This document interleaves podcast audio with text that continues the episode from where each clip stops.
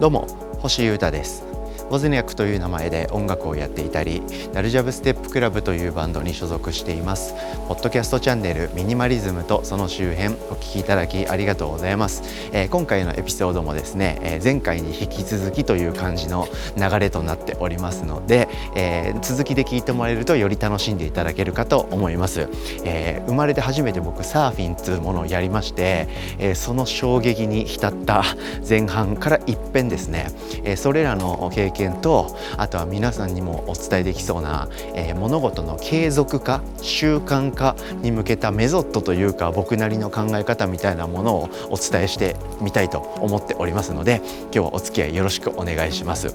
今回僕が考えたのはですね、えー、物事を続けるためにまあ、習慣にするために継続化するためにですね考えることなんです、まあ、そもそもですけど継続的に物事を取り組むとか習慣にするって人生の中でめちゃくちゃ大事なんですよね。まあ、それについてはですね語ればもう長くなりすぎちゃうので程よく割愛しますけど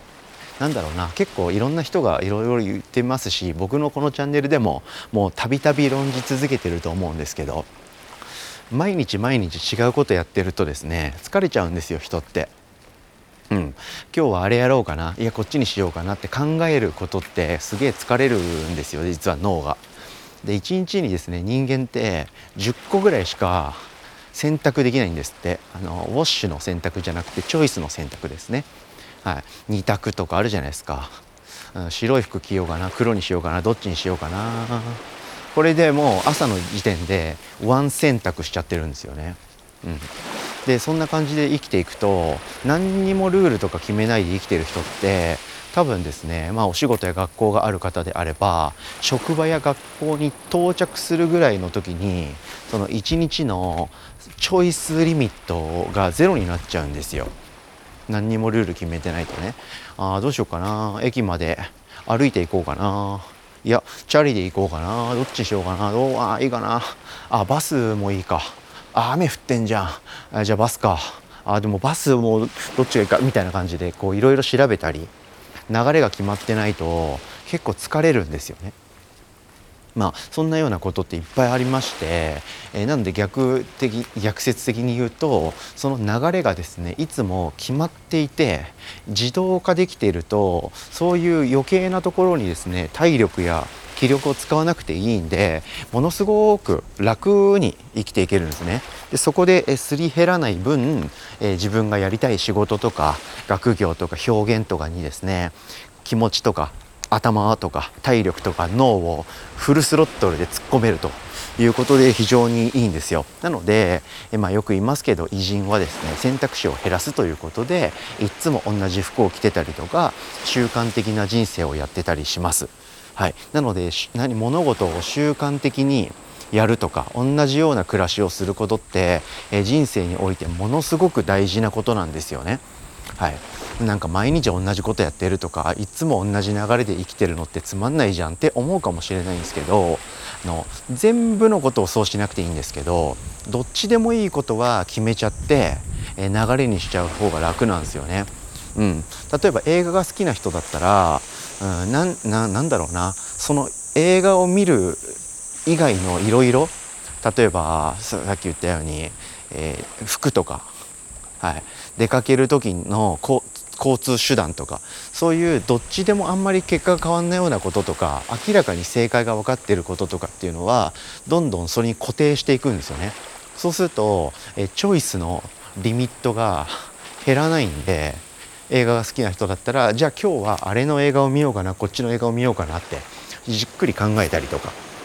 そこに気持ちを持っていくことができたりするんですよね。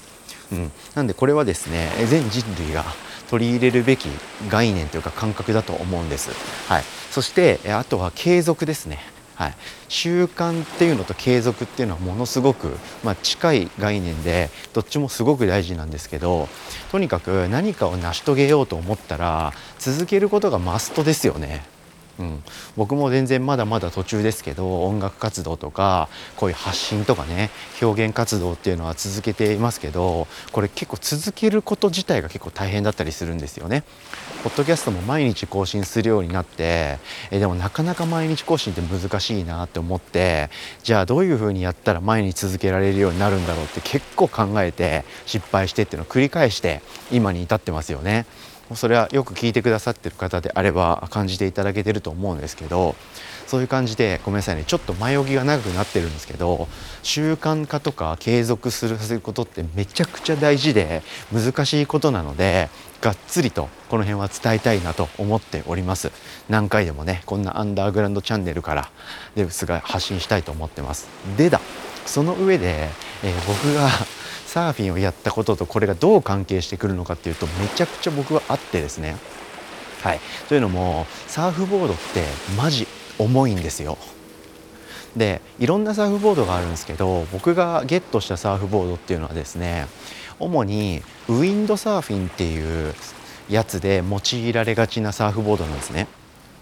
でウィンドサーフィンってなんか帆を立ててですねちょっとサーフボード自体を船みたいにするっていう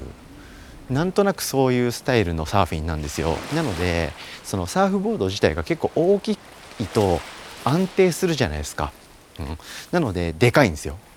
まあ多分僕の感覚で今話してますけどウィンドサーフィンって サーフボードがでかいっていう風になんとなくご認識いただければ幸いです。はい、でその上で僕は、えー、ウィンドサーフィンのボードをもらったんですよ。でもウィンドサーフィンのボードをもらっても単純にただのサーフボードなのでスタンドアップパドルサーフィンサップですねそれをやろうと思えば全然できるんですね。なんでサップもできるんだったら欲しいっていうことでその友人から譲ってもらってもらったんですよ。でもでかくてめっちゃ重いんですね。で徒歩4分ぐらいで僕は部屋から海に行けるんですけどサーフボードを持った状態でそれを素手で持っていこうとするとマジ重くて海に着く前にですねもう何回も手を変えたりしながら命からがら運ぶみたいな。本当にね10分から15分ぐらいかかってヘトヘトになったぐらいでたどり着くことになるんですよ。で帰りはですね体力がもっと減りますよねパドルで漕ぎまくって、えー、あーってなって楽しいってなりますけどヘッドヘッドになってその状態でボードを家まで持って帰ってこなきゃいけないのですっげえ大変なんですよ。はいでもう何のことを話すかお気づきというかお察しの方もいるかと思いますけど今後僕がですねサーフィンを継続的に続けていくためにはですねこのサーフィンのテクニックとかやり方っていうもの以前にですねこの重たくて運ぶのが超だるいサーフボードを海まで楽に持っていく。そして海から部屋まで楽に持って帰ってくるっていう手段を確立する必要があるんですね。で案外物事の継続を司ってるって継続できるかどうかの命運を握ってる部分ってこういうところだったりするんですよ。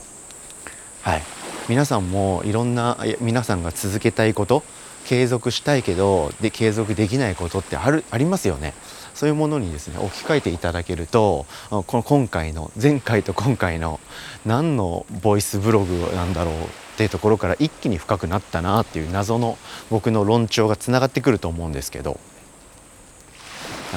い、例えばジムに行って体を鍛えたいよっていう人がいたとしますけどいたとしてそのジムに行くたどり着くまでにですよ。まずプロテインをですねプロテインシェーカーの中に入れて持ち持っていく必要がありますよね。そして、えー、そのまんまの服じゃ汗かいちゃってあれなんで、えー、スポーツウェアを持ってきますよね。で靴もそれに着替える。でそれを入れるための通勤カバンとは違う別のバッグが必要ですからそれに入れると、はい、それで部屋から出て で自転車なり徒歩なり電車なり車なりでスポーツジムまで移動する、はい、でそこで会員証を出し、まあ、鍵 ID カードとかでピーとかで鍵を開けてジムに入る。そこからまた着替えて、え、筋トレをする、はい、そして家から持ってきたプロテインシェーカーの中に入っているプロテインパウダーを水で割って飲む、はい、でシャワーを浴びる。でまた着替える。で帰るみたいな感じをですね。それが面倒くさくてジムに行かなくなるんですよ。みんな。あみんなとか言ってますけど僕もそうですよ。僕も完全にそうでした。はい、でもそこが原因でジムに行かなくなるってことに普通に生きてる人っていうかそういう習慣とか継続をそんなに意識してない人って気づかないんですよ。うん、でなんとなくだるいというかなんかやんなくなっちゃったなーっていう感じになっちゃってやめちゃうんですね。はい、いかがですか？皆様。まあ、これは完全に、僕がレクチャーしてるっていうつもりはなくて僕の絵の自戒の念も込めて僕もそこら辺が難しくて日々、えー、せ なんだっけ悪戦苦闘しながら生きてるんで僕に向かっても話してます。はい、意外とですねそのやりやるべきその本ちゃんよりその周りのことっていうかその前後のことが面倒になってたりするとその本ちゃんの物事って続かないんですよね。うん、僕もですねいろんなことであるんですよ。まあ、今回はサーフィンっていうものを例に出していましたけど、まあ、サーフボードがマジで重いんでそれを海まであっという間に持っていくことができれば僕は毎日でもサーフィンやりたいんですよね。うん、でも僕あのアパートの2階に住んでるんで重たいサーフボードを2階から下ろしてですごいでかいんでなんかこうちょっとサーフボードの向きとか形とか考えないと部屋にうまく入れないんですよ。でまず部屋の中にサーフボードを格納してること自体もちょっと異常っていうか、はい、あんまりそういうことしないんですよね普通。なんか倉庫を借りて外に置いてたりするもんなんですよね。で僕のアパートにもでもですねサーフボード置き場っていうのがあるんですよ。有料なんですけどエントランスの部分に立てかけておけるっていう権利はあるんですよ。で僕は課金すればそこに置いておけるんでそれを置くことができれば、えー、ちょっと楽になりますよね。2階まで運んで面倒くさいこう玄関のところをこうそろって向きを変えてなんとか運ぶとか。部屋に格納するっていう手間が大幅に省けるんでいいかなと思ったりします。まあ、そういうことだったりとかあと曲作りとかにおいてもですねやっぱり曲作り自体は楽しいんですし、えー、曲バンバン作りたいんでやることは最高なんですけどそれ以前にですねなんか機材をセッティングすることとかはい、何の曲を作るか決めるとかそういうですね前後のことを考え始めるとなかなか手が進まないんですよねで本当これってあるあるなんで皆さんもやってることとかに置き換えていただけると確かにっていうのいっぱいあると思うんですよね。うんそういうことです。はい。今日は僕はこれを伝えたかったんです。なので、できる限りそのやりたいこととかやってることの周りのこと、はい、それをどんどんどんどん取り除いていくとやるべきことがですね、すっとやれるようになるんでおすすめなんですよ。なのでいつでもスポいつでも動けるようなスポーティーなドライ素材の服とかスニーカーとかを、えー、着る暮らしにして で、えー、水筒とかで、ま、水とか飲んで持ち歩いてる方であればそれをプロテインシェーカー的なものにしてで、えー、徒歩圏内で行ける家から一番近いジムに入会すると。こうするだけでですねジムに行くっていうあとジムから帰ってくるっていうその前後のハードルがぐっと下がるんで結果的にはよくジムに行けるようになり、えー、シェイプされた体が手に入るとこういうふうなことってあるんですよね。はい、でこれを僕はもう何回も何回も学んでこのポッドキャストでもよく発信してますけど今回サーフィンっていうですね全く新しい僕の中に生まれた文化だったんですけどやっぱり学んだことが生かされてるんですよね。うん、サーフボードを持ってくのが楽になればサーフィン多分僕続くなって思うんですよ。